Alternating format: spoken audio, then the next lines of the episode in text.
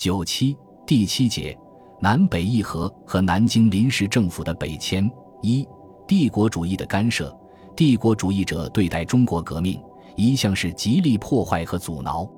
还在武昌起义的前夕，十月三日，英国驻汉口总领事根据情报，便要求增派英舰来汉口。武昌起义爆发，英、美、德、日、俄、法、澳等各帝国主义国家驻远东的舰队纷纷驶向汉口，但是由于帝国主义列强之间矛盾的尖锐。没有能够互相勾结起来，重演八国联军的丑剧，以暴力干涉中国革命。他们所采取的手法是相继宣告中立。从此，帝国主义就披着中立的外衣，借口保护外侨，对中国革命不断的进行干扰和破坏。武昌起义一发生，日本政府就把这次革命仅看作一次内乱，采取了不与叛党发生任何外交关系的方针。十月十三日，即武昌起义后三天，清政府陆军部尚书因昌特派人赴日本驻华公使馆恳请青木少将，欲由日本火急购买炮弹三十万发、枪弹六千四百万粒、步枪一万六千支。日本政府立即决定予以援助。日外相给日使的复电说，帝国政府鉴于清国政府为剿讨革命军急需枪支、弹药等迫切情况。已决定由本国商人设法供应，予以充分援助。在日本政府的上述方针下，十月二十三日，由太平公司代理店、北京大仓洋行和清政府陆军部之间签订关于购买武器合同，总计价款日金二百七十三万二千六百四十元整。十一月三日，即上海起义的当天，帝国主义者以侨民义勇队的名义，一度侵占沪宁路车站。同月上旬，美、英、德、日等国停泊在南京的军舰派兵入城，其游弋福建的海军也在福州登陆。同月十五日，呃、日、美等国借口保护驻烟台的领事馆，也派水兵在烟台登陆。综合统计，到十一月中旬，帝国主义在中国内河停泊的军舰已达五十一艘，兵力配备达一万九千人。此外，他们还借口保持北京、天津、山海关间的交通，陆续在这条线上增加兵力。据十二月十五日英国陆军武官的报告，当时北京、天津、塘沽、唐山、秦皇岛及山海关等地帝国主义驻军，包括英、美、日、俄、德、法、意、澳、和、比等国，已达七千多名。除武力威胁外，帝国主义还从经济上百般设法扼杀中国革命，例如扣留海关税款，便是极狠毒的一招。原来，作为清政府所借外债和对外赔款担保品的税款，照例是在征收后存在中国的银行里。但当革命军占领一些南方口岸后，帝国主义公使团竟然于十一月十七日议定，将中国海关全部税收均置于总税务司之下。并委托上海各外国银行组织专门机构管理。此后不久，公使团又指定由汇丰银行、德华银行和华俄道盛银行联合组成一个非常委员会，来劫夺和分配中国的税收。帝国主义者扣留海关税款的目的，英公使朱尔典在十一月二十三日写给英国外交大臣的报告中说得十分清楚。一当某一条约口岸的管理权从清政府落到革命党手中时，征收的款项就处在后者的支配之下，因而存在着一种严重的危险，极可能被他们用来充作军费，或供满足叛党政府的其他急需之用。由于各帝国主义国家在中国的利害不尽相同，因此在如何破坏和干涉革命的主张上，存在着严重的意见分歧。日本和俄国较为贪婪，可以算作一类；英国和美国可以算作另一类。日本口称中立，实则窥伺时机，企图宰割中国，力图将革命势力限制在长江以南，而在华北、内蒙和东北一带保持帝制，建立一个亲日政权。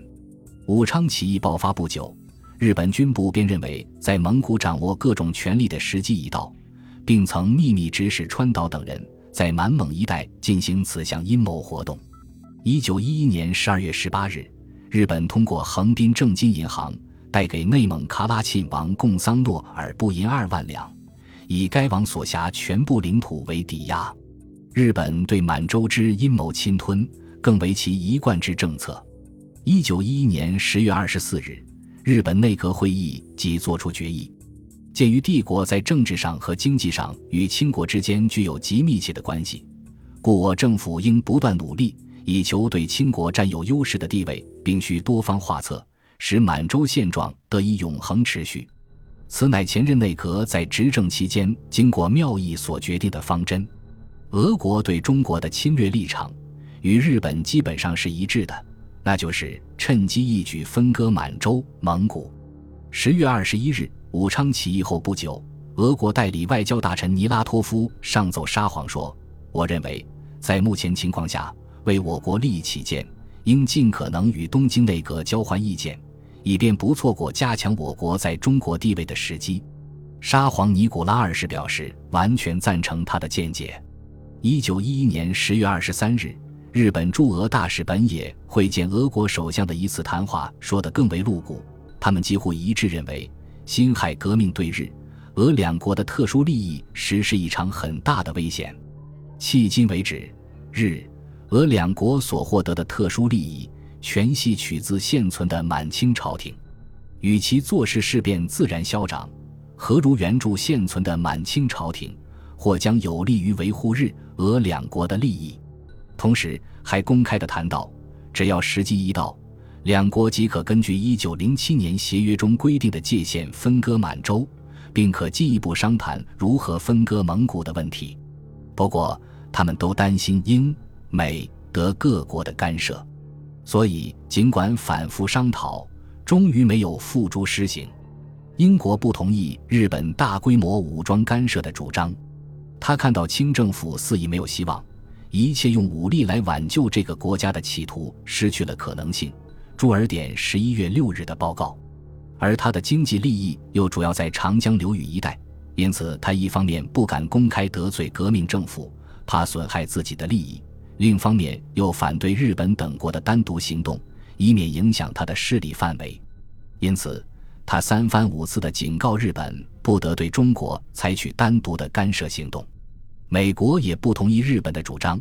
因为他在远东的兵力不仅不及英国，也不及日本。